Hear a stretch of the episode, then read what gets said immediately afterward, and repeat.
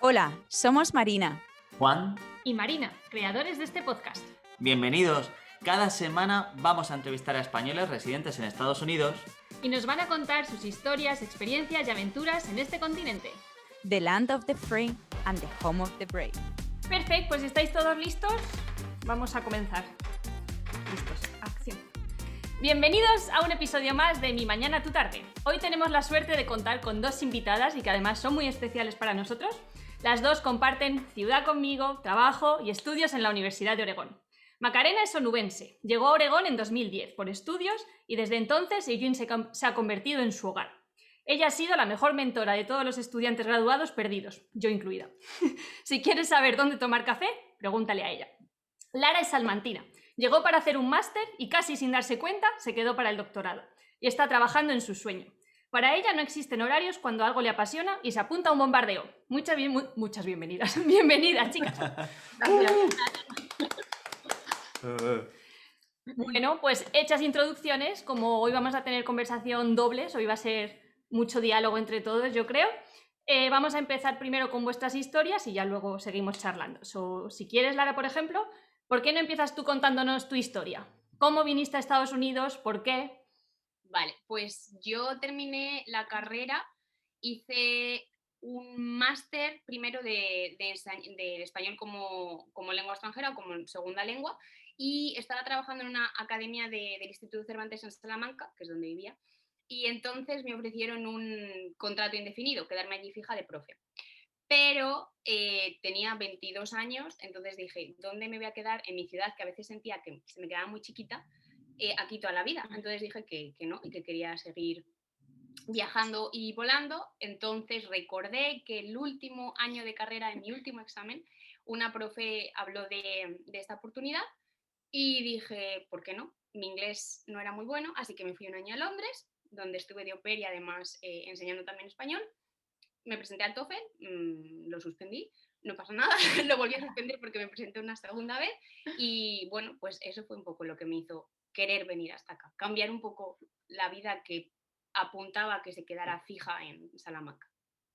Ok, estupendo. El TOEFL, para quien no lo sepa o quien esté todavía pensando a lo mejor incluso que esté estudiando y quiere irse fuera, es como el examen básico de inglés que vas a necesitar. Y básico me refiero porque te lo van a exigir en todas partes, pero no es nada básico, es complicado.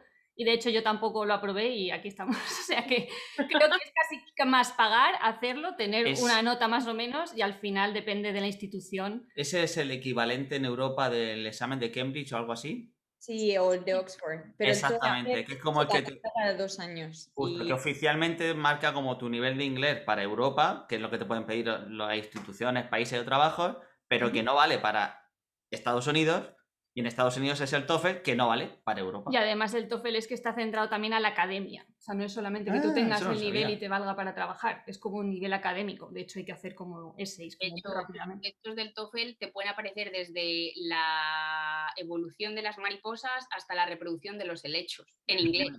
Hemos comentado siempre temas, yo recuerdo del primero, lo hice dos veces y la primera vez fue la reproducción del murciélago, os lo digo de verdad. El COVID, el, mundo pre-COVID. Eh, si se hubiera aprendido, no hubiera pasado esto. Totalmente. Y Macarena, ¿cuál es tu experiencia? Que es totalmente diferente y además como con más atrás en el tiempo, así que cuéntanos. mi, mi, llegada aquí se remonta a 2010, como tú ya has comentado, y la mía fue, pues, yo hice la carrera de filología inglesa en la Universidad de Huelva. Ah, y después me metí a hacer un máster de género, identidad y ciudadanía. Y después, cuando estaba terminando ese máster, eh, yo sabía que había dos programas de electorado a los que podía solicitar. Uno estaba en Harvard y el otro en la Universidad de Oregón. El, y aquí era para dos años. Al menos el primero era obligatorio, pero se podía extender a dos y además iba con un máster de, en literatura española, que yo venía pues de literatura inglesa. Y dije, bueno, pero a pillar eh, experiencia enseñando y, y, listo. Yo ya había estado en un cole en Huelva enseñando mientras me sacaba el máster de género y nada, vine aquí me, gustó mucho, la verdad. Era la primera vez, no era la primera vez que estaba fuera de casa. Yo hice el, el Erasmus en Irlanda, en, en Limerick. Y, pero bueno, esto fue otro mundo completamente distinto, las clases me gustaron mucho, conocí a quien hoy es mi directora de tesis y con quien yo decidí que si alguna vez hacía un doctorado, era con ella. Así que me gradué del máster, me fui a España un año para hacer un poco de colchón, la verdad, porque tampoco había ahorrado mucho. Y cuando y decidí volver aquí, pues, pues porque yo quería trabajar con, con Gina. Y bueno, pues el, el, doctorado, ya van siete años en el doctorado, en realidad son nueve años en el programa aquí y súper contenta. Eh, como tú has dicho, Oregón es mi segunda casa. Sí. Casi que la primera, ¿no? Porque de vivir independizada tanto tiempo, realmente. Aquí, sí, sí, sí. Aquí es donde... Y además, cuando en el, en el máster compartí piso el primer año con una persona y el segundo año con otra. Pero cuando ya me vine al doctorado dije, no me importa pagar un poco más, pero prefiero vivir sola. Y, sí, ha sido mi primera, realmente es mi vivienda de adulta aquí. Eso siempre, o sea, yo siempre termino cuando todas las personas con las que estamos hablando en algún momento han dado el salto a me voy, me lío la manta a la cabeza. Eh, ¿Qué momento en vuestras dos experiencias, ya sea en vuestro Erasmus de Irlanda, en Londres o ya aquí, ¿cuándo fue el primer día que dijiste, estoy ya independizado, ya estoy solo, esto va para largo. En mi caso, yo me remonto a Oviedo, porque yo hice mi máster en, Oviedo, en español como segunda lengua, y desde que me fui de Salamanca para hacer el máster, yo no he vuelto a mi casa con mis padres. Entonces, a partir de ahí yo ya me he sentido independizada y libre y sola. Em, soy un poco culo inquieto, entonces he andado de acá para allá, pero desde Oviedo, en mi caso. Sí, yo diría también que cuando empecé el máster, cuando empecé el máster aquí, eh, porque sabía que era por lo menos para un par de añitos ya fuera de casa sin, sin ver a mis padres cada tres meses, pero ya like, el, el, el nivel adulta, el ya vivo sola, en 2014 cuando empecé el, doctorado que me fui a vivir a un estudio sola. Sí. Total, yo creo que... Sí, Marina. Cuando os, em, os fuisteis a Estados Unidos, eh, cuando llegasteis, ¿cuál ha sido vuestro Quizá el hecho de estar en España yo lo entiendo más en el hecho de que todo, ¿no? Eh, la jerarquía o cómo las cosas están establecidas, es como que estamos más familiarizados, ¿no? ¿Cuál fue la primera impresión incluso, no sé, cuando fuisteis a vivir, incluso trabajando de au pair o incluso en Irlanda, que dijerais, jolín, me tengo que abrir una cuenta bancaria, que, o no sé, cualquier cosa, encontrar un GP, ¿cuál fue vuestro mayor obstáculo cuando, en relación también haciendo referencia a lo que Juan ha mencionado, ¿Cuándo sentisteis que estabais fuera de un país, fuera de lo que es España, de cómo estáis acostumbrados? ¿Cuándo tuvisteis esa primera sensación? ¿Ya cuando os mudasteis a Estados Unidos o incluso antes? En Estados Unidos yo. Realmente cuando estuve en Irlanda, sí recuerdo vagamente abrirme una cuenta en una sucursal del Ulster Bank que había en el campus pero yo recuerdo que jamás llegué a, meter ese dinero eh, y yo tengo una, la conservo además, la tarjeta amarilla como recuerdo, pero fue aquí donde tanto el, teléfono, el internet, eh, la cuenta del banco, eh, ir a lo que aquí sería tráfico, o sea, todo eso realmente en Estados Unidos, sí. ¿Y tú, Lara?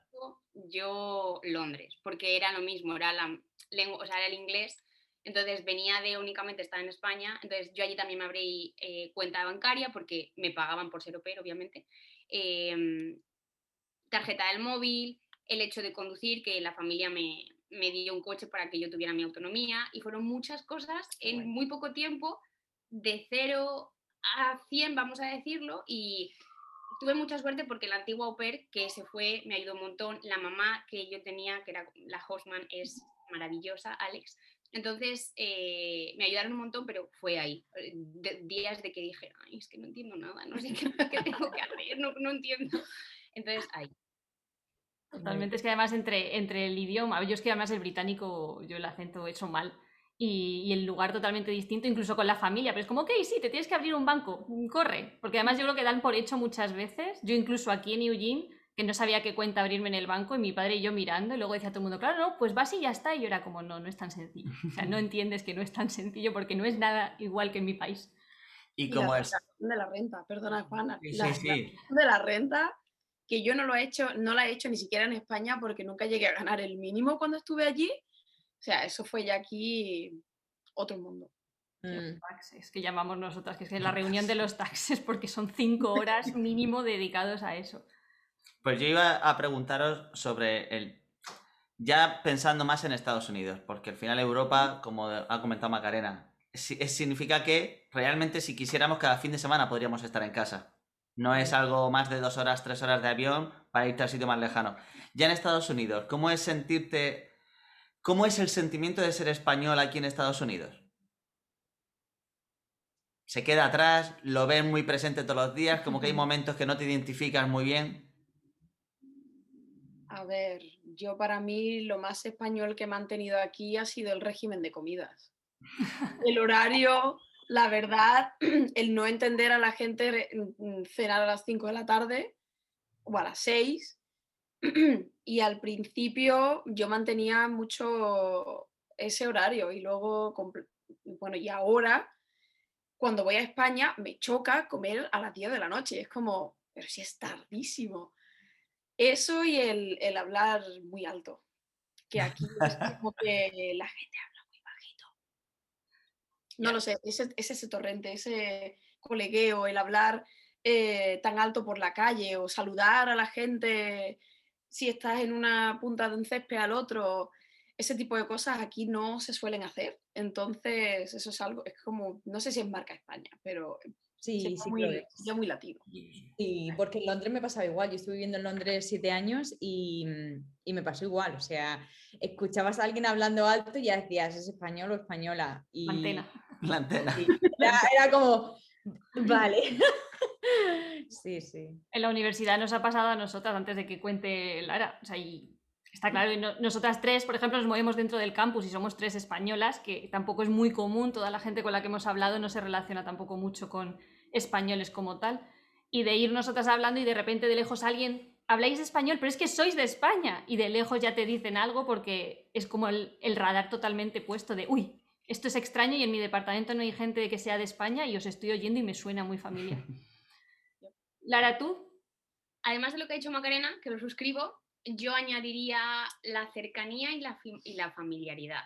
Porque eh, para mí los estadounidenses, los estadounidenses son más fríos, más individualistas, por así decirlo. Entonces, estamos con un español, tampoco somos tantos españoles, me estoy dando cuenta que ahora solo somos nosotros cuatro y el resto son latinos, pero bueno, yo ahí utilizo la palabra hispanidad para hablar de, de esta relación y, jolín, es, es esa cercanía, es ese cualquier cosa que te pasa a cualquier hora, sabes que llamas y van a venir sin ningún problema, sin ningún compromiso.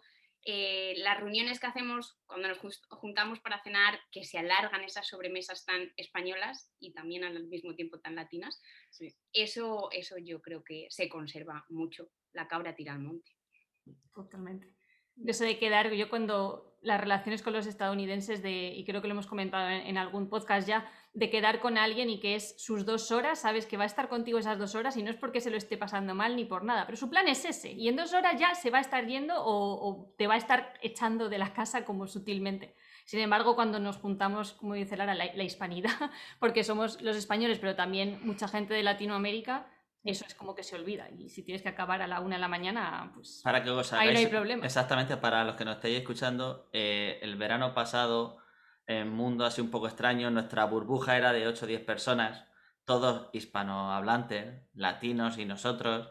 Y había creo que una pareja que eran estadounidenses, todos los demás nos pudimos quedar creo que hasta las 4 de la mañana de farra, mientras que los estadounidenses a las 10 de la noche cenaron y se fueron. Y fue como muy ordenado todo, muy organizado, pero nosotros dijimos, ay, pobrecicos.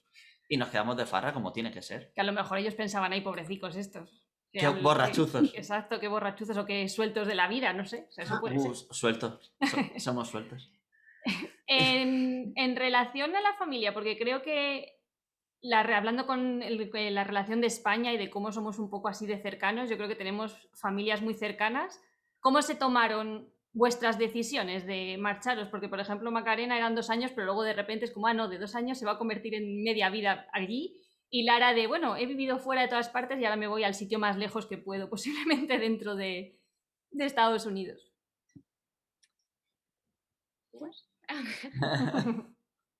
pues con resignación, mi madre ya se lo olía, porque tampoco el, tampoco el presente laboral en 2014, que es cuando me vine a hacer el doctorado, era muy, tampoco auguraba gran cosa. De, es más, no me costó nada de trabajo eh, encontrar eh, em, curro en una academia de idiomas cuando me vine después del, del máster. En cuanto me puse a buscar, encontré, pero los, el salario era tan precario que eché cuentas, es, después, es decir, después de más de año y medio trabajando en esa academia, eché cuentas y dije, pero si me sale lo mismo cobrar el paro. Entonces, en septiembre de 2014 yo me venía para acá y me despedí en marzo o en abril. Y entonces, que además lo hice súper convencida porque también venía con, uno, con un número de años, ¿no? Yo, yo vine también engañando a la gente y también a mis amigos del equipo de, de triatlón con los que básicamente más tiempo pasaba, les decía, son cuatro, máximo cinco años, ¿vale? Y ya luego vuelvo. Y cada vez que yo iba en verano me decían, pero ¿qué te queda? Pero no vuelve ya. Y yo, no, no, un año más, un año más. Y entonces ya se han dado cuenta, obviamente, de que no. De que mm, estoy aquí y aquí me voy a quedar. ese es el truco más viejo porque sí, yo he pasado exactamente por lo mismo con mi familia, decir, no, son dos o tres años. Después, bueno, son tres, a lo mejor cuatro. Bueno, pueden ser cinco y a lo mejor seis. Y ya al, último momento era, no, ya, por favor, dímelo, de verdad, ¿cuánto es? No, mamá, de verdad, cinco. Bueno, quizás seis. Así luego se piensan que somos las más lentas haciendo un doctorado también, porque como les engañamos tanto, luego dicen, pero si podía ser en dos, ¿por qué estás tardando seis? Y es como... ¿Y tú, Lara, tu familia? Eh, mi madre fue la que más me dijo, bueno, mi madre y mis abuelas, que por aquel entonces vivían, me dijeron, ¿dónde vas? No había lugar más lejos en el mundo para irte porque encima estamos donde estamos, nosotros cuatro, que es Eugene. Bueno, Marina también está en Los Ángeles, que está en la misma costa. Entonces, eh, mis abuelas con mucha pena. Mis amigas me apoyaron en aquel momento, ahora ya me dicen como lo que estábamos hablando, ya, ¿verdad? Ya es el último y ya vienes, porque ellas piensan que vuelvo y parece que no es así. Y mi padre eh, es un kamikaze de la vida, entonces me dijo, perfecto, allá vamos. O sea, mi padre sí que dijo, genial, vamos para allá, como si es, me iba a haber ido a China, gracias a Dios no me fui a China, y le gustó más mucho esta idea que la otra, entonces mi padre sí que dijo, perfecto, allá vamos, valiente. Sí. Qué bueno. Tener el apoyo ahí siempre también. Sí, y en comparación cuando estuviste que ir, por ejemplo, cuando eh, te fuiste, Lara, a Irlanda, eh, ¿hubieras tus padres a lo mejor preferido que te hubieras quedado más, a lo mejor en un, en un país eh, anglosajón, dentro de la Unión Europea, o les hubiera dado igual? Yo que estuve en Londres, obviamente preferían algo más cerca, siempre. De hecho, siempre tengo la cosita, y lo digo diciendo que yo quiero acercarme a España lo máximo posible cuando sea y cuando pueda. Entonces, esa cercanía a mi madre sobre todo, pues yo creo que la hace la más feliz del universo. Mi padre lo lleva yo creo que mejor, o al menos no lo dice, pero hubiesen preferido que obviamente estuviera cerca de casa, pero sí. ¿Y tú, lo mismo igual? claro, yo de hecho, mi padre una vez, yo no sé si lo llegó a decir en serio o no, pero como trabajaba de profesora de academia, enseñando inglés, me dijo, ¿para qué te vas a ir tan lejos? Yo te ayudo a montar una academia. Y yo le dije, papá, no es el sueño de mi vida trabajar como profesora de inglés en una academia. Digo, además, la gente en España, o por lo menos en Huelva, cada día quiere más hablantes nativos. Entonces, digo, y además hay un montón. Así que no, yo sabía que quería enseñar y, a ser posible, quedarme en un nivel universitario. Y para eso, pues necesitaba el doctorado si quería hacerlo aquí. Y de, hecho, cuando mi, familia me decía, ¿cuánto te queda? yo le decía, bueno, no sé cuánto me quede, pero si vuelvo, sé que voy a volver a Europa, no a España, porque realmente es que no, ahora mismo no hay futuro. Allí no hay futuro. Y ahora, y ahora en medio de la pandemia, justo que me graduó este año, menos todavía. Sí, en el mundo académico sobre todo, yo creo. Porque luego habrá gente que en España ahora mismo esté viviendo estupendamente con su trabajo, pero es que Mm. la, la universidad en España, tanto la pública como la privada, es, es como un entorno muy cerrado y como muy restringido, y entonces es un poco complicado más desde fuera. Y eso que el inglés a la vez se vende muy bien, porque yo creo que eso es Sí. otra cosa. O sea, tiene como el contraste ese de que realmente podríamos vender muy bien todos. Yo creo que Marina también estará de acuerdo con eso, de que habiendo vivido fuera ya dan por hecho que les da igual tus documentos, es como, ah, tienes el inglés y, y listo, pero es complejo. Y yo tengo una pregunta. Eh, yo desde el punto de vista que, que no soy, que yo no trabajo en la academia, que yo no estuve estudiando ningún máster en Estados Unidos, cuando simplemente por, cuando empiezas un máster en Estados Unidos, incluso cuando lo habéis hecho desde España y os habéis venido para acá, la graduación, para los oyentes también que lo entiendan, ¿se hace la típica graduación americana de las películas en las que lanzan el birrete, ¿no? ¿O, o es más español, pero no, americano total? Súper americano, es como lo de las películas. De hecho, yo cuando me gra- me gradué hice como, bueno, el del, del máster, porque a mí me hicieron repetir como un máster aquí, etcétera. Eh, yo se lo grabé para mis padres, para mis abuelas, para mis amigas y todo el mundo era lo mismo, era como, estás en una película americana. Es que es todo súper solemne, entre el himno que te tienes que levantar y la mano en el pecho, el- todo el silencio, la pasarela hasta que llegas a sentarte, porque tienes la graduación grande con toda la universidad y luego la chiquita del departamento esa también tiene su, su himno, te sientas, subes, saludas, coges el diploma, todo. Bueno, es que es, es- es increíble, la verdad. Y en la, la ropa Claro. que se lleva, yo no sé toga. cómo se llama eso, es la toga y lo del El el birrete. que le puedes poner además el año. Claro, el año de que te- cuando ellos dicen como ya estáis graduados, te lo Claro, tienes te que lo cambiar lado, luego lo tiras, Sí. etcétera. Es súper de película. Sí, sí, sí. Y ahora que hablando del mundo académico, pero en la parte de estudiantes, porque no hay que olvidar que aquí Marina Peñalosa, Lara y Macarena estáis haciendo un doctorado.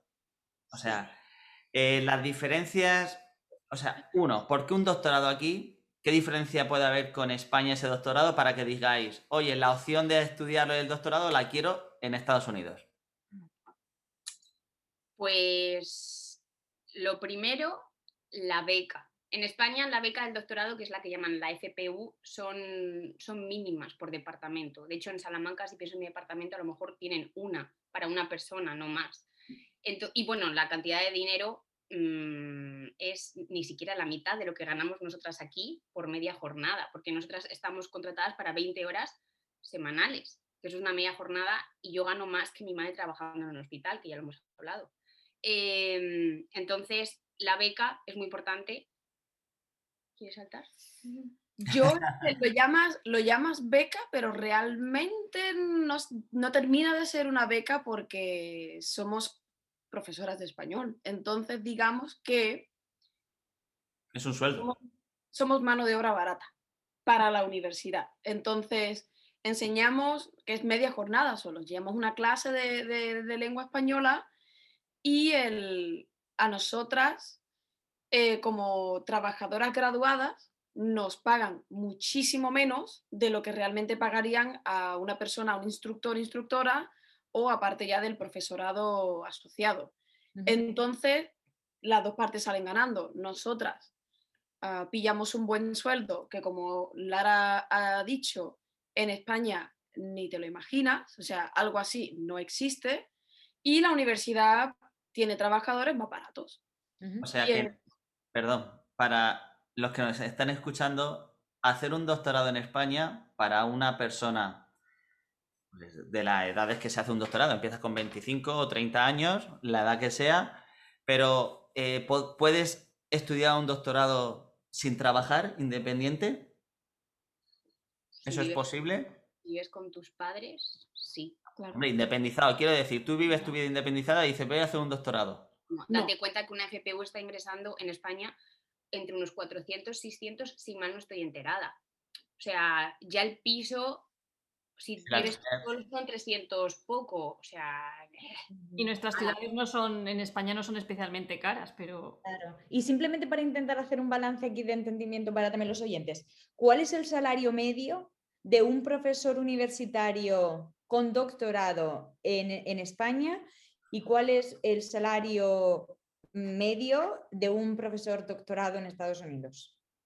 En vuestra zona, porque en California pagan más, depende del estado, tenéis que entender oyentes que dependiendo del estado y los taxes, eh, se paga más, se paga menos. Entonces, en concreto con Eugene, que está en Oregón, ¿cuál sería el salario medio?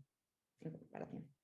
yo creo que en España un profesor de universidad ahora mismo, no catedrático, tiene que estar ganando al mes unos 2.000 con suerte, puede ser. con sí, sí. suerte, Con suerte.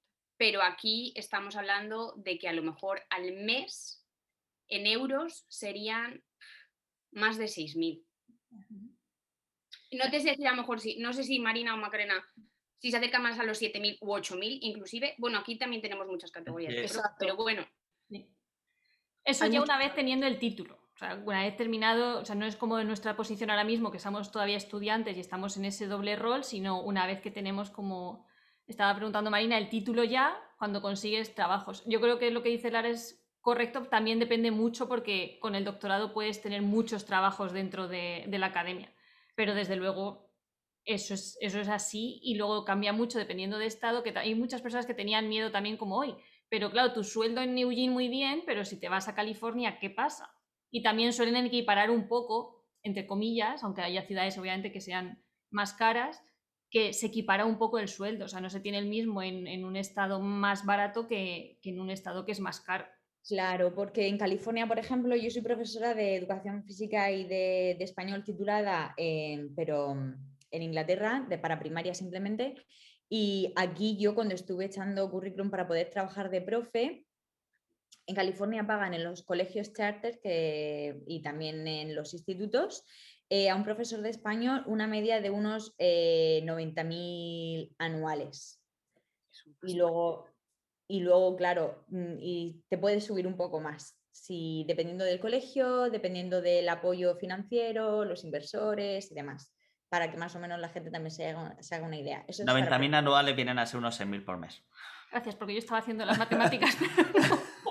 Es mucho, porque, perdona que te, que te corte Marina, pero aquí lo bueno de la Universidad de Oregón es que al ser una universidad pública puedes ver los salarios de- de- del, perso- del, del profesorado.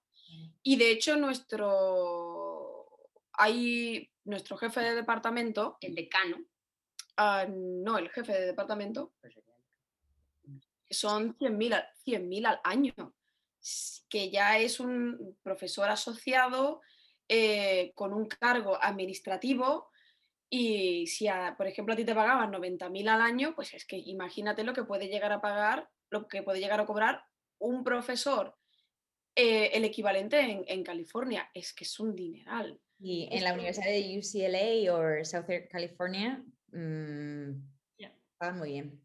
Y luego los beneficios, no hay que olvidar, pero yo creo que una cosa muy importante en Estados Unidos para, para el trabajo es tener buenos beneficios. Y eso Mm. creo que ellas estarán de acuerdo con- conmigo, que nosotras como estudiantes, aparte de que el sueldo está bien, creo que por suerte que tenemos un sindicato, tenemos muy buenos beneficios, que eso incluye el seguro médico, por ejemplo, que es súper importante en Estados Unidos. Efectivamente. Sí, es No verdad que los salarios siempre incluyen los beneficios, esos que yo, por ejemplo, en el trabajo in- tenemos el, pa- el- el paquete, ¿no? Y entonces incluimos pues el 401k, em, bajas por maternidad, paternidad, no sé qué, y eso todo el mundo lo mira y es súper importante. Si el trabajo no está bien pagado y no tiene buenos beneficios, olvídate que aquí no hay nada que hacer. Así es. Eh, es- Eh, perdón, Lara. No, no obstante, quería decir que parece que nos, nos estamos centrando en el dinero, que tu pregunta venía a lo del doctorado y lo del dinero está muy guay, ¿sabes? O sea, porque no puedes vivir del aire, ya lo sabemos todos. Pero Estados Unidos tiene, además, está un poco conectado porque necesitamos buena grita para mm, conseguir lo que os voy a decir ahora, pero las infraestructuras son maravillosas, los recursos que tenemos como investigadores son increíbles, España no podría jamás ponerse a la altura. eh, a nivel de conferencias, becas, etcétera. Entonces, Publicaciones. publicaciones, eso es algo que Estados Mm. Unidos lo tiene sí o sí. Está mucho más ¿Por qué, por qué pensáis que España no podría llegar a- no, no podría estar nunca a la altura? ¿Qué necesitaría España para poder llegar a, a conseguir la misma infraestructura? renacer, tendría que rehacerse, porque es un programa, es un, es un sistema tan obsoleto, tan endogámico, de... Mira que la academia es elitista. Pues yo creo que en España es aún más, es muy jerárquico, es muy jerárquico en España. Y em, parece que algo que yo encontré aquí que jamás me habría eh, imaginado eran conferencias para estudiantes de pregrado. A mí jamás se me había pasado por la cabeza durante mi licenciatura de que yo podría escribir un ensayo y presentarlo en una, en una, en una conferencia. Pero aquí sí, es parte de la cultura y te codeas con profesores de otras instituciones y e- es otra forma de, es otra forma de relacionarse y de entender la, la- la educación superior.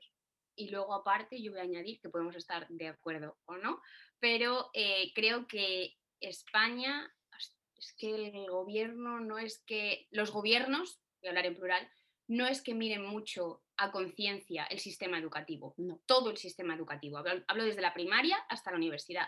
O sea, sí, lo único que hacemos es cambiar leyes de educación, pero ya está, no se da recursos, no se renueva plantillas, mm, contenidos, o sea, hace falta que alguien se sienta a mirar eso bien. Y no digo que Estados Unidos a lo mejor sí que se centre en ese sistema educativo, porque el dinero aquí mueve muchas cosas, pero, jolín, sin quererlo a lo mejor lo, lo hacen aquí bien. Hombre, a ver, sin quererlo, yo voy a crear un poco de debate porque yo creo que mucha gente que nos esté escuchando desde España y desconozca un poco, pues, eh, cómo funciona la academia, que aquí al final estamos hablando porque la conocéis vosotras de primera mano. Eh, todo el mundo sabe, igual que os dice, ah, os graduáis como en las películas. De las películas sabemos que las universidades se pagan, que los padres cuando tienen un niño pequeño desde, que nace casi, incluso antes, están ahorrando para pa- poder pagarle la universidad estemos comentando que la Universidad de Oregón, donde estáis trabajando, es, es una universidad pública, pero no es pública del todo porque igualmente tienes que pagar. Que un curso de media, creo que alguna vez lo he preguntado a alguien de la universidad, 30.000, un año.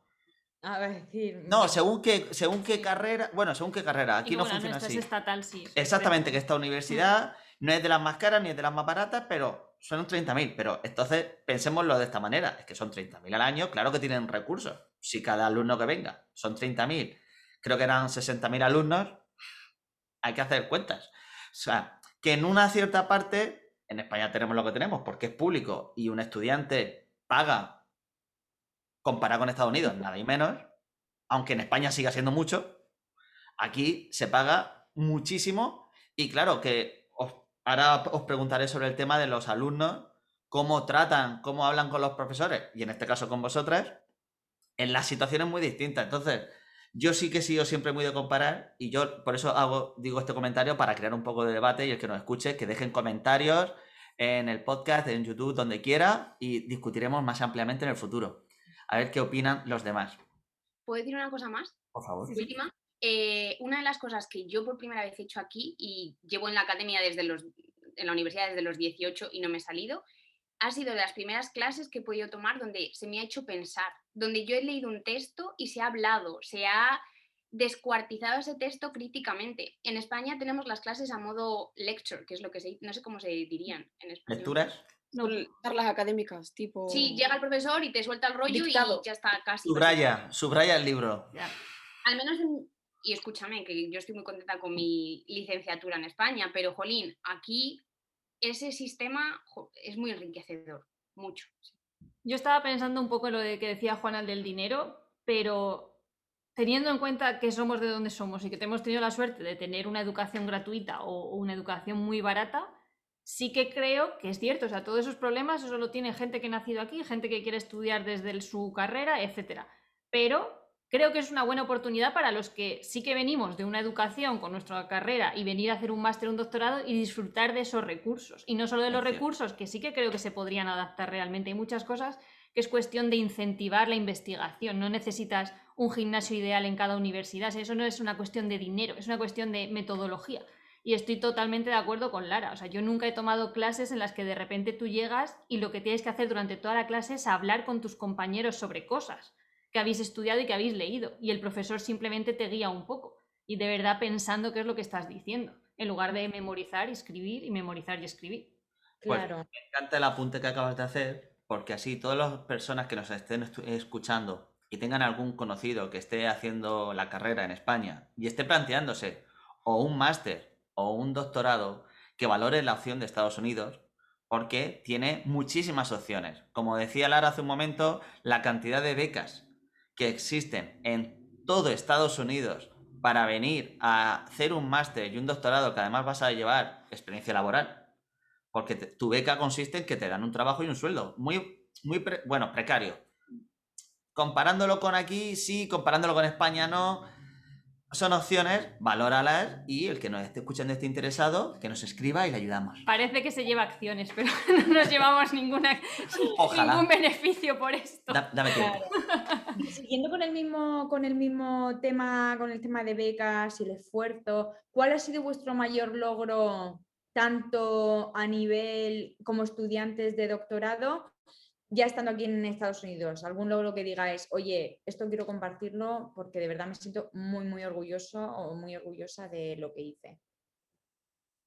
O lo que he conseguido. Yo tengo dos que se me acaban de venir a la, a la cabeza. Y el primero que se me acaba de, de venir no tiene que ver tanto a lo mejor como el de estudiante, pero el primer año, nada más llegar, a eso de marzo, abril más o menos, me llegó un correo de que me habían propuesto el departamento como hay un premio para mejor profesor en, el- en la universidad, en toda la universidad.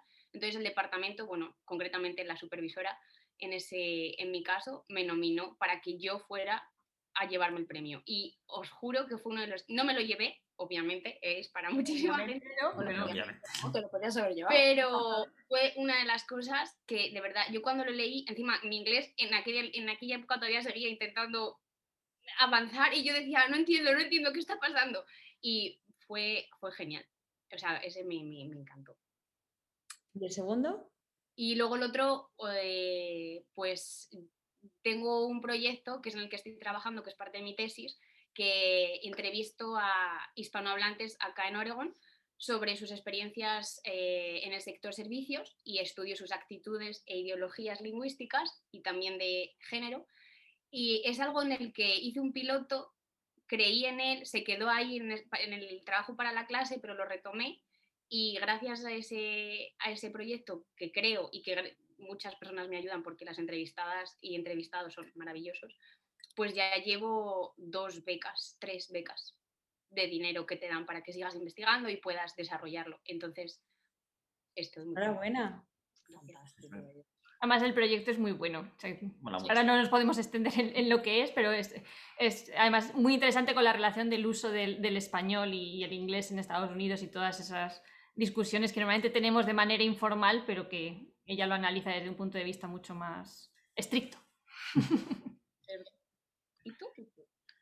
Para mí fue en mi segundo campo de estudio. Aquí yo hago literatura siglo XX España y Segunda Guerra Mundial, en específico la División Azul, pero mi segundo campo de estudio es el Holocausto. Y he ganado varias becas de mm, estudio en, museos, pero había una mm, bien gorda a nivel nacional de Estados Unidos, eh, que solo había para 10 personas y que lo intenté durante tres años. Y al tercero, por fin, eh, conseguí una plaza en, en esta beca que básicamente empezaba en Nueva York, donde había cuatro días intensivos de, de- curso, de charlas con supervivientes y, el- y después te llevaban a Polonia. Y pasabas, pasé 14 días en Polonia, en, tres ciudades distintas, pues haciendo viajes de... eh, visitando campos de concentración, visitando la ciudad, de- el pasado judío de cada, de cada ciudad, que básicamente eran Cracovia, Varsovia y Auschwitz y fue aquello súper gratificante porque, y, por ello tengo el, tatuaje que quienes escuchen el podcast no van a ver. Pero pueden ir a YouTube y verlo. Por favor.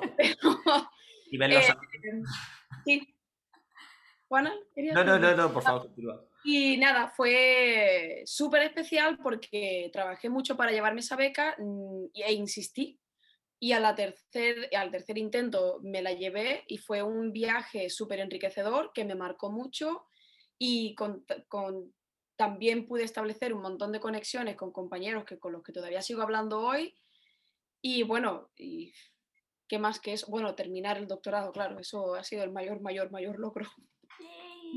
Me lo imagino, madre mía. Tengo que decir que mi marido es de Polonia, así que em, estoy familiarizada con todo, con toda la historia del pasado y lo tengo muy, sobre todo porque me afecta a nivel eh, familiar, obviamente, por la abuela, etcétera, etcétera, etcétera. Y la verdad que, es algo que para todos los oyentes que no lo sepan, en España la historia está muy, muy reducida, muy corta y no te cuentan más allá de lo que quieren contar. Y creo que es algo que deberían de cambiar, sobre todo en esa competencia y hay mucho que saber y os invito a todos a conocer un poco más a fondo la historia de Polonia porque es de verdad triste, a la vez emotiva, a la vez inspiradora y... Mm, de hecho, Marina, nosotros tuvimos un, amigo, un compañero que estuvo haciendo el máster aquí con nosotros. Bueno, cuando yo hablo, escucha, eh, quien nos esté escuchando, yo hablo con nosotros y estuvo aquí.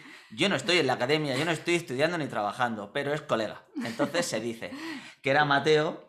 Que es polaco. Sigue siendo Mateo. Que es una, eh, o sea, residente en España toda la vida, desde los 14, 13 o 14 años, también de Huelva, entonces tiene un acento muy andaluz. no, hombre. Y él estaba aquí, hemos hablado del tema muchísimo con él. Pero yo sobre la respuesta de ella lo que quiero decir que hemos hablado en las anteriores semanas, en los anteriores episodios, al final siempre este punto sale, que se valore el trabajo.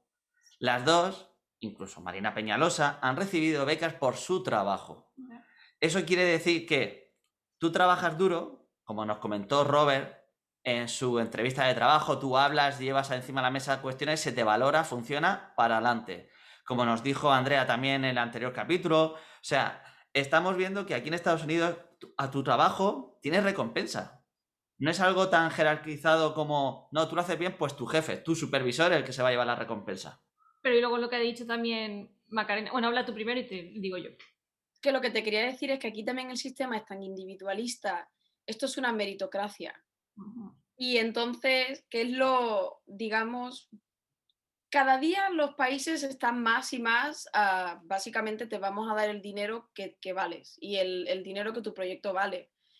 Por eso aquí se, em, digamos, se presta tanta atención a lo que cada individuo hace, porque es a través de eso que tú financias, por lo menos en la academia, es a base de méritos. Tú has hecho tanto, tú has trabajado tanto y entonces mereces lo, equivalente.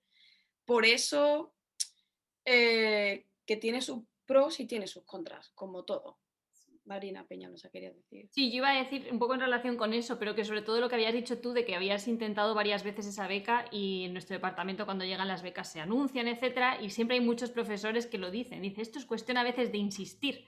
O sea, hay que saber el lenguaje, pero luego también es insistir, porque es que hay mucha gente, si tú crees en tu proyecto y lo, vendes bien, que eso sí es lo que dice Juana, al final hay un momento que alguien más va a ver que funciona y tienes que encontrar obviamente la beca adecuada para eso, pero es, una cuestión también de, persistencia, que es un trabajo en sí mismo también. O sea, es como mm. una cosa que hay que hacer y yo creo que hay que ir un poco jugar también con el sistema. O sea, como está diciendo Macarena, es verdad que es toda una cuestión de cuánto vales y cuánto beneficio pueden sacar de eso, pero mm. yo sigo, todo lo veo desde el punto de vista de hay que aprovechar una parte de eso y tomarlo pensando además que lo que tú estás haciendo va a ser relevante para algo y lo demás es, es el sistema. O sea, se puede cambiar como poquito a poco desde dentro, pero sobre todo también tomar el lado positivo. Sí, perdona Juan. No, no, no, por favor, continúa. yo, yo a lo mejor me voy a meter en fango, pero... no te preocupes. a nivel laboral, para que también los oyentes entiendan un poco, y yo también como, como también parte de, ese grupo, y también de entender cómo, ¿cómo es el... em, ¿Cómo es el mundo laboral? Una vez que terminas esta etapa estudiantil dentro del doctorado, ¿cómo, cómo es a nivel, em, a nivel laboral a la hora de encontrar trabajo entre vosotras que sois españolas, académicas, y los latinos que vienen o que ya que ellos son americanos también? em, ¿Hay algún tipo de confrontación?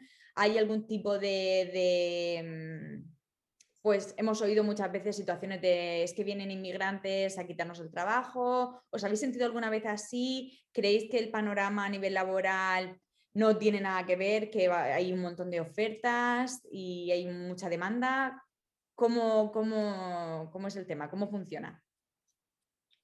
Pues estamos a punto de, de descubrirlo.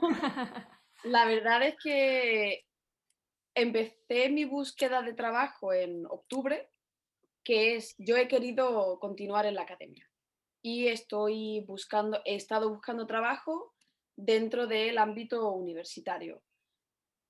Me daba igual si era como profesora asociada o lectora o mera enseñante de, de- español. Eh, no he tenido nunca la sensación de que se me. de que quizás se me tenía en cuenta o no, dependiendo de la nacionalidad. Eh, entre otras cosas porque la nacionalidad no es parte de tus. de, de las solicitudes de trabajo. Y además yo juego con ventaja en el sentido en que estoy solicitando puestos eh, que tienen que ver con la enseñanza del español. Y como nativo hablante del español, no quiero decir que yo vaya a estar por encima de quienes bus de los estadounidenses que también ah, optan al mismo puesto, sino que en realidad no tendría mucho sentido que no me tomaran en cuenta. Lo que sí puede reducir mis opciones es mi, mi visado, es mi estado legal como inmigrante. Eh, aquí todas las personas que tenemos F1 tenemos el derecho de solicitar una, una F1 de trabajo. Y lo que quiere decir eso se le llama OPT, que es el Optional, ¿no? óptico, no, es el Optional Professional Training y es estar básicamente un año de prácticas. Es básicamente extender 365 días tu F1 para que te puedan contratar otras entidades que no eran las que vienen en tu visado. Mm. Y nosotras pensábamos que eso era algo que quizás te daban, pero eh, yo he descubierto este año con que no, que eso es realmente un derecho nuestro y que está en nosotras pedirlo. Se nos va a dar sí o sí, pero hay un periodo de tiempo y es muy, y es muy importante tener este periodo de tiempo en mente porque quizás tú ya puedes tener un contrato firmado y ese contrato puede tener eh, fecha de comienzo el 1 de julio, que si esta tarjeta de empleo no te llega hasta el 15 de julio, no puedes legalmente empezar a trabajar. Hasta que físicamente esa tarjeta no está en tu poder, realmente no eres contratable. Y eso es lo que quizás eh, nos pone en desventaja a inmigrantes en comparación con trabajadores y trabajadoras domésticas, o sea, de, de estadounidenses. Ah, pero por otro lado, no he tenido yo sensación de, de, like, estar robando el trabajo a nadie. Yo creo que además también es el departamento. Yo creo que es verdad que puede que haya muchos eh, españoles o muchos hispanohablantes en departamentos distintos, pero el nuestro, por ejemplo, es de Romance Languages. Entonces, la lengua es base, Lengua con lo cual la mitad de nuestro, la mitad de nuestro departamento es internacional. En alguna manera. Entonces también hemos estado, yo, yo tengo la sensación como siempre de mucho arropo y la búsqueda de trabajo va encaminada a esos mismos lugares, con lo cual es el entorno internacional per se, por mucho que haya obviamente gente bilingüe o gente que hable muchos idiomas que sea, que sea estadounidense. Muy bien. Y yo creo que, que también habría que dejar claro que quizás puede ser que los oyentes, una vez que hayas comentado lo del OPT, que es un periodo de tiempo, no duras, mm, creo que es uno o dos años máximo, uno, y después te tendrán que sponsorizar eh, la empresa, pues ya sea con un, un HB, H1B. Sí. H1B, y luego ya, pues bueno, pues a lo mejor mm, puede ser que la Green Card se meta. Pero bueno, que pues si acaso, mm, Macarena, puede ser que alguien te vaya a preguntar que lo sepas. Porque puede ser que te a. Iba a decir que lo de las visas parece muy difícil, luego de repente un día te empiezas a aprender las visas que te interesan, cómo se consiguen. Ya al principio era como F1, es todo lo que sé. Yo soy F1, él es F2. Hasta ahí mi conocimiento. Pero luego poco a poco, obviamente, te va interesando y no es tan complicado. Que yo a veces también, antes de venir a Estados Unidos, no sé vosotras, pero yo buscaba, era como, ¿y cómo funciona esto? ¿Y qué eres? ¿Y cómo, claro, qué tipo de, qué entidad eres cuando Sí, entras en el país como estudiante, pero a la vez vas a trabajar? Entonces, que parece muy difícil, pero que luego yo creo, no sé vosotras qué pensáis, que no lo es tanto.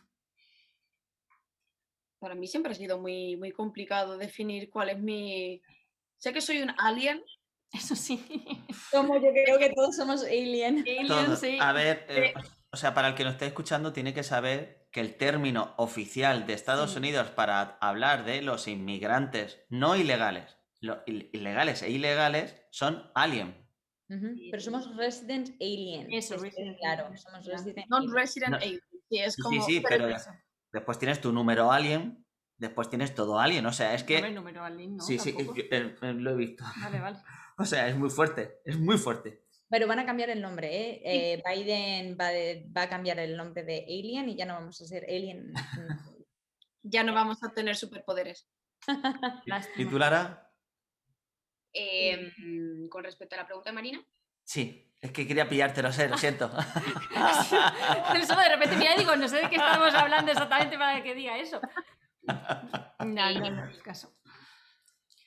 No, hombre, era broma. Ella, siento. pobrecita, por- mm, todavía no se incorpora al mundo laboral, No. pero en realidad sí que tuvo algún que otro, tiene algún, alguna que otra anécdota sobre es- es- inmigrantes. Sí, mm, ¿qué es lo peor que te pasó? Eso iba a preguntar yo, sé una, que si teníais alguna anécdota de como, como inmigrante de vuestra experiencia en Estados Unidos, alguna experiencia más o menos negativa que hayáis sentido de, ok, ahora me están diciendo bien claro que yo no pertenezco a este lugar. yo tengo que decir que tengo, no, no muchas, se cuentan con los dedos de una mano, eh, pero pesan mucho más las positivas. O sea, creo que la gente está bastante receptiva a ayudar y a que te sientes eh, integrado aquí. Lo malo de mis tres, cuatro experiencias que son negativas, creo que sinceramente no hay que tomarlas como algo generalizado, no sé si se puede decir así, sino justo coincidieron cuando yo llegué en 2016, en finales de septiembre de 2016, y Trump ganó finales de octubre de principios de noviembre. principios de noviembre de 2016, es decir, inminente. Yo llegaba, mi inglés era eh, malísimo, ¿no? Lo siguiente, yo creo, y jolín, pues haces piña con la gente que habla tu lengua. Entonces, uno de mis mejores amigos ahora, que por aquel momento estábamos empezando a ser amigos, Cristian, que él es mexicano, hablábamos siempre pues en español, obviamente. Y un día salimos del departamento, del despacho tarde de trabajar, bueno, tarde, eran las 8, pero ya era de noche. Y acaba de ganar Trump, pasó una troca súper gigante con unas banderas increíblemente grandes de Estados Unidos, la música a toda pastilla, eh, una imagen así un poco ya pintoresca y grotesca. Y cuando íbamos a la parada del autobús, nos cruzamos a, estoy segura que era un Asian American, ese chaval. Bueno, pues un chaval que de repente nos gritó, eh, parad de hablar español, mexicanos, iros a vuestro puto país.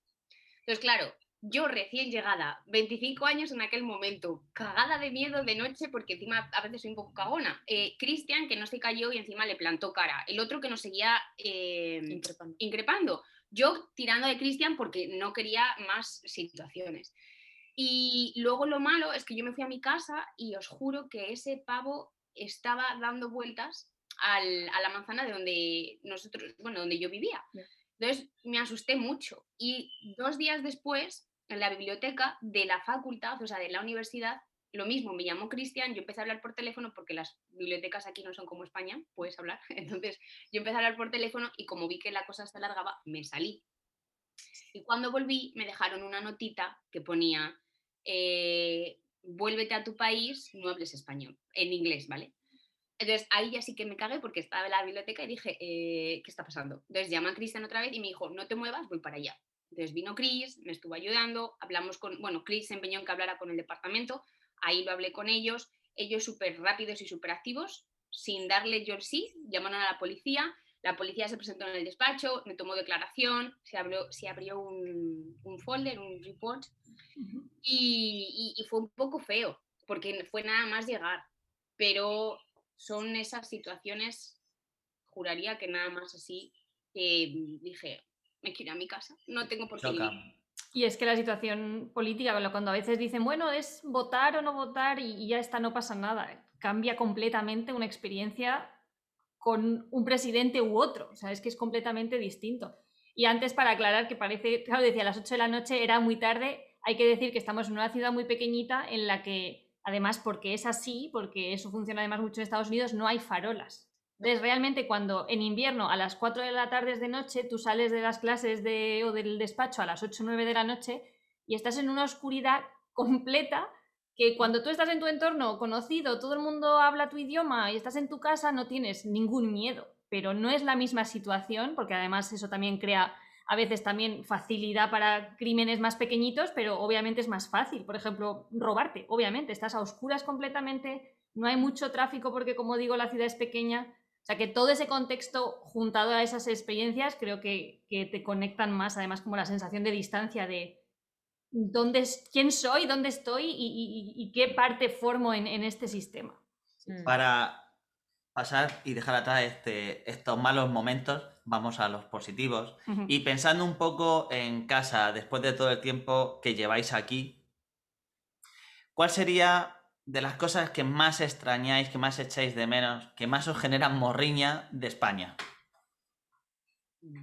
Yo te digo casa y todo lo que es casa es familia, amigas, que para mí son familia, y todo lo que conlleva casa. Es decir, Salamanca se me queda chica, pero luego necesito andar por la rúa y ver mis dos catedrales y la plaza y comer la comida de mamá. O sea, es que yo echo de menos todo.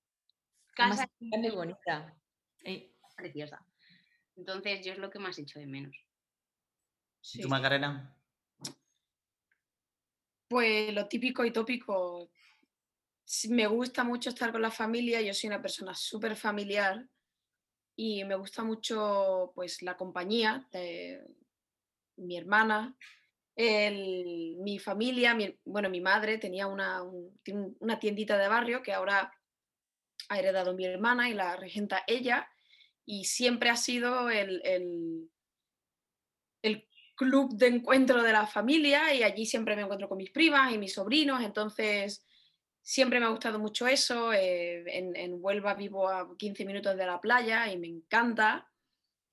Y, el, y si me voy a algo más, más práctico, una de las cosas que más echo de menos de España, lo siento si va a sonar tacaño, es que allí no se da propina. y que no tienes al camarero o camarera cada cinco minutos preguntándote si la comida está buena.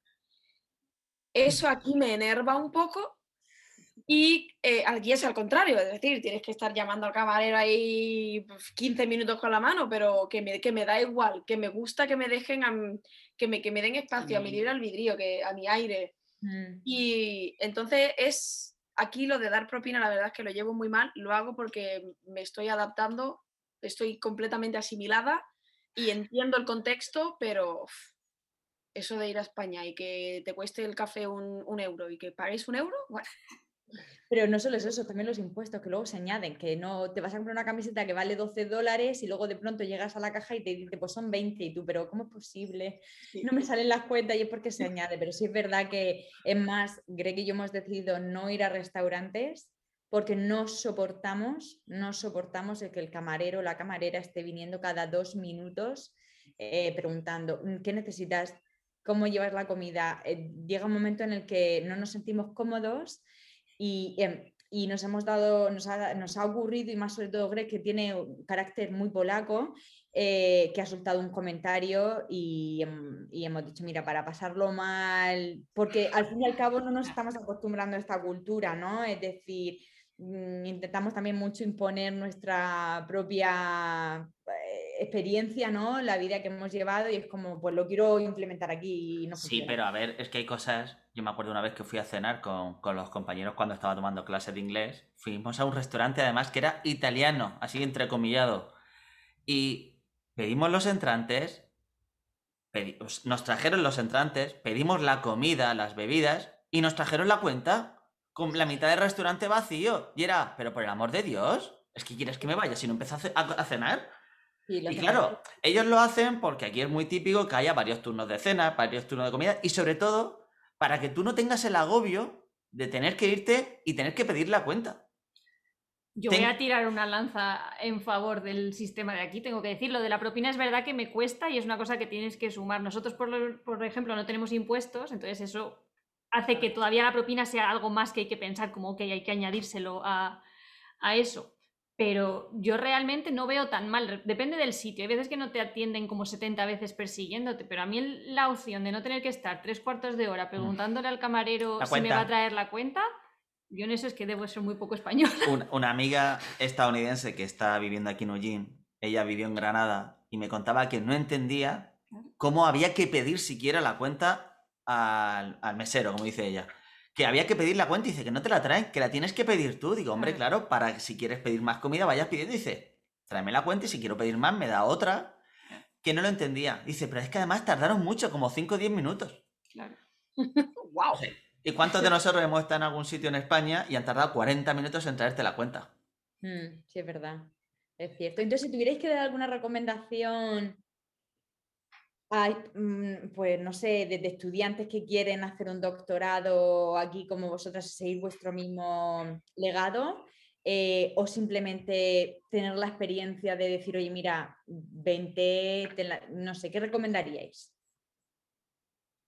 que se lancen. Es Sí. decir, yo siempre lo diré, cuesta, cuesta estar lejos de casa, sobre todo si eres muy familiar, que creo que nos pasa a los cinco. Marina Martínez no te conozco tanto, Sí. pero yo soy muy familiar y cuesta, pero yo lo diré siempre, estaré eternamente agradecida a ese momento en el que dije, me dio la manta a la cabeza y me piro, porque lo que me da Estados Unidos, lo que he aprendido, de verdad, es que en España jamás hubiera pensado plantearme tantas cosas como que me estoy planteando ahora y aprender y, aprender y conocer esa gente y, y la cultura en sí merece la pena. Es decir, si dudan, equivócate siempre de lo que has hecho, o sea, arrepiéntete siempre de lo que has hecho y no de lo que no has hecho. Porque tiempo tienes para, si es dos años tu contrato, lo que sea, estás uno y te piras, que era lo que yo iba a haber hecho. Y mira, estoy en el cuarto. quinto. Pero hazlo, o sea, vente, ven, conoce, te va a abrir la cabeza, te va a abrir mm, perspectivas, vas a aprender muchísimo, o sea, es, es- ti- tienes que hacerlo, Sí. salta. Lo suscribo. A ver, si, si vienes de ya una vida independizada en España, igual el salto no es tan, tan grande a una vida independizada aquí.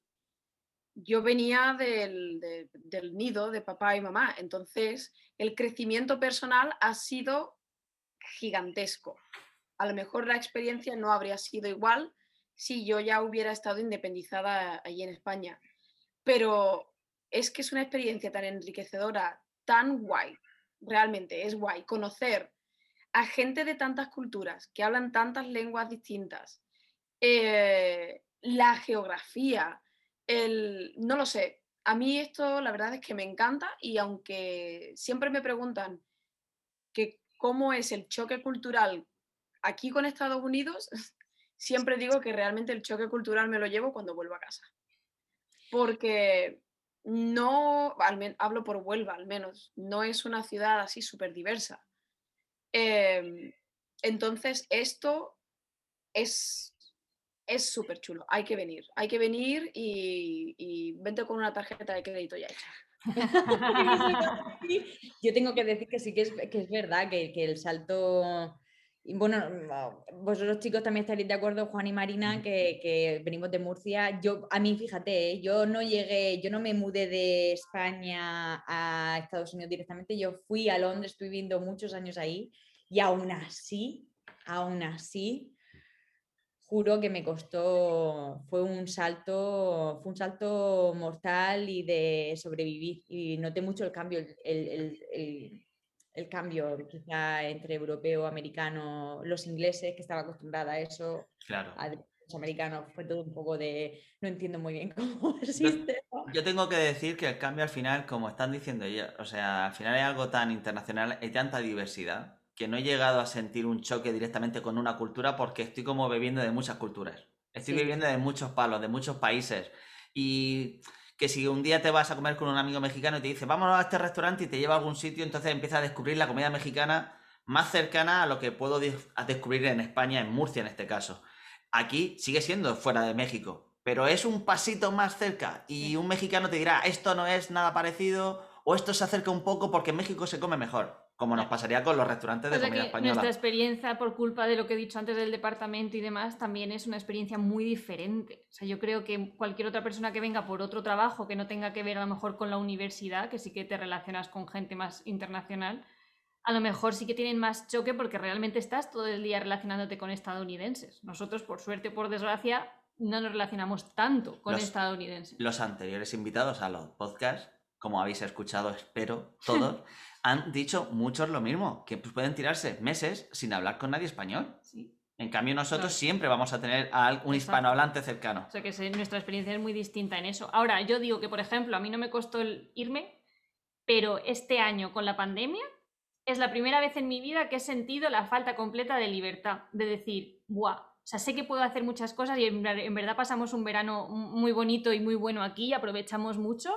que normalmente siempre el momento en el que viajamos, pero esa sensación de, ostras, de verdad he comprado un billete de avión que me lo han cancelado y de verdad no puedo ir. O sea, de verdad si pasa cualquier cosa estoy lejos. O sea, es la primera vez que he notado la distancia, incluso cuando nosotros fuéramos solamente una vez al año y que digas, bueno, sigue siendo mucho tiempo, pero no tenía ese sentimiento y mira que hablo con mi familia todo el rato por, por FaceTime. No sé si vosotros sentís lo mismo de, Buah, en estas situaciones extremas es cuando dices, ahora sí entiendo, cuando mucha gente que es más reacia dice, es que os vais muy lejos y la logística no es tan fácil.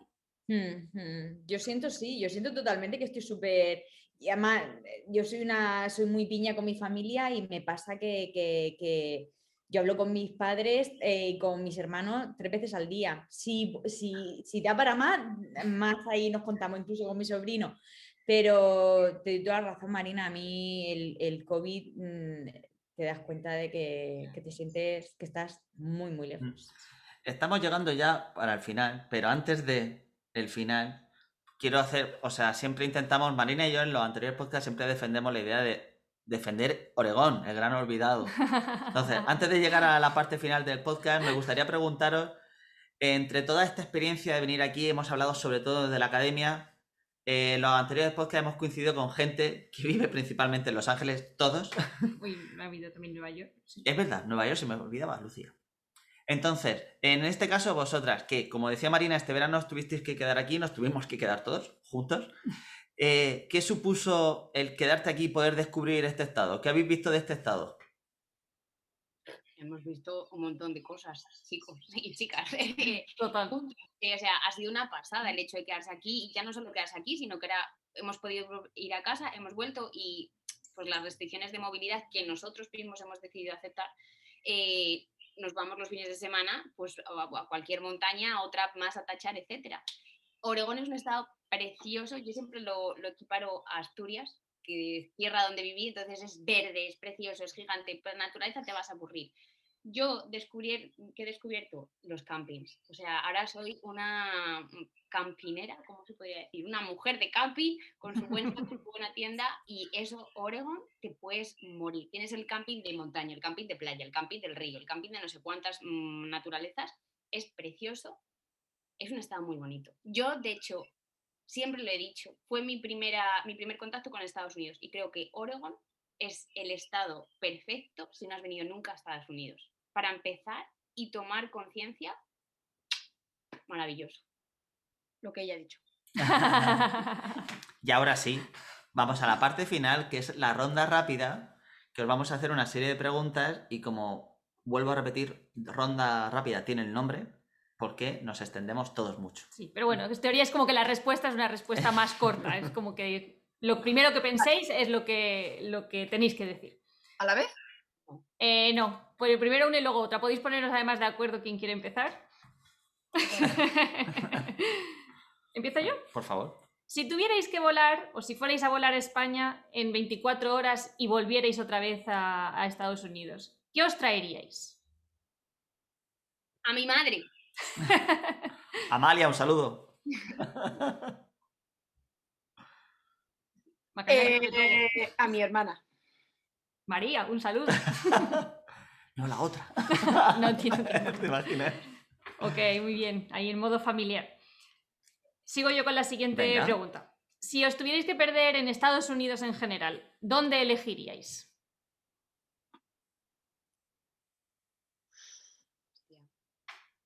Esa es más difícil. El Gran Cañón. Oh, está en mi lista. Yo te voy a decir, no sé qué. Eh, Llevas 15 días diciendo que California, sol, no, California, pues sabes sol. que iba a decir. ¿Qué? que Iba a decir que si yo Lara se perdiera y tuviera que buscarla, la buscaría en la costa de Oregón. Lo iba a decir, iba a decir la costa, la costa del Pacific Northwest. Bien. Pues ahí. Marina, Realmente. Eh, ¿Cuál es tu lugar favorito de Oregón para las dos? ¿Cuál es vuestro Un- lugar favorito? un lugar físico. específico, sí. Un lugar. Eh, Ya. cape, cape, cape, cape, bueno. Y perpetua. Cabo Perpetuo. Que no sé Exacto. cómo se dice cabo. Cabo Perpetua. ¿Ese es el que tiene la roca tan grande? No, eso es Cannon Beach, creo. Ese es Esa es la Beach. de, la de eh, los Goonies, que está más al norte. Es un cabo que está en el lugar que ha dicho ella. Has dicho ya. Ya. Ya. Ya. Está llegando a Yahats, que es uno de los pueblos costeros. Entonces tienes que subir hasta arriba para ver literalmente toda la costa. Es un precioso. Que para que no lo sepa, forma parte del Pacific Trail, que es un, un trail, una ruta que cruza casi desde el norte de Canadá hasta México por toda la costa. Ujú. Espectacular. Me parece a mí que he estado yo en el, en el punto del cabo. Pues no me extrañaría cuando subiste Cuando vosotros para arriba. subisteis, sí, seguramente. Macarena, ¿tú has dicho Yahats o...? Ok. Ya. Perfecto, qué bonito, qué bonito. ¿Y qué afición o hobby habéis descubierto desde que estáis viviendo en Estados Unidos? Acampar. Acampar. Sin lugar a duda, ¿eh? Es que se lo hicieron todos, se hicieron toda la ruta, se aprendieron cómo buscar, porque los campings se llenan mucho en verano y más en un año pandémico como fue aquel. Eh, expertas completas. Y además hicieron con el kit, que nosotros nos copiamos y nos hicimos con el kit también entero de, campistas. La tienda la comprasteis primero vosotros. Exacto. Y nosotros nos copiamos de vuestra tienda. Pero porque tenemos al niño scout en casa, esa es la ventaja. Cierto. Yo Y yo digo acampar. Y bueno, para terminar, ¿cuál sería vuestro restaurante o cafetería favorito, preferido de Eugene? En Oregón he puesto yo, no he No, yo me voy a Eugene para que la Ah. gente venga a visitarnos. Me cuesta elegir. La verdad es que no lo sé. Vienen vuestros padres y el primer sitio a donde los llevaríais, para que coman bien. Mi padre es muy especialito, entonces. Mi padre algo de carne. Yo te diría, me cuesta elegir, como he dicho, pero creo que me decanto por el Tararín, que es un restaurante de comida tailandesa. Yo, si vienen a visitarme, quiero que vean algo típico de aquí, les llevaría al cornucopia. Oh, yes. Pero Y- es favorito. A ver, he ¿Es probado, favorito? he probado la comida allí antes de saber que era celíaca y la verdad es que son las mejores hamburguesas que se sirven en la ciudad.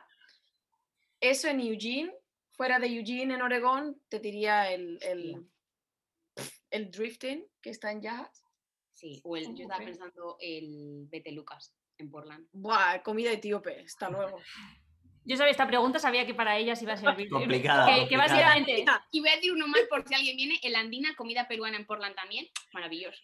por eso yo había puesto Oregón. Y de hecho iba a decir que si luego queréis, chicas, compartir vuestros Instagram, por si alguien va a viajar a Oregón, que estamos dándole mucha promoción nosotros, también parecemos del, del Lane aquí, anunciando que sitios para comer y para, y para disfrutar de diferentes gastronomías, ellas son, son las expertas totalmente. Yo los dos primeros restaurantes que han dicho he llevado a mi padre y a mi hermana. O sea, las veces que han venido son como los dos sitios de, mira qué bonito, mira qué bueno, A, estos a son la los de aquí. visita, porque Sergio María José también fuimos. También, ¿ves? Siempre. Perfecto, pues aquí va a terminar nuestra entrevista y nuestra conversación de hoy. Ha sido un placer. Muchísimas gracias. Gracias a. A vosotras. Muchas gracias a vosotras. gracias. Terminamos un episodio más y nos vemos en el siguiente episodio. Adiós. Adiós. Adiós.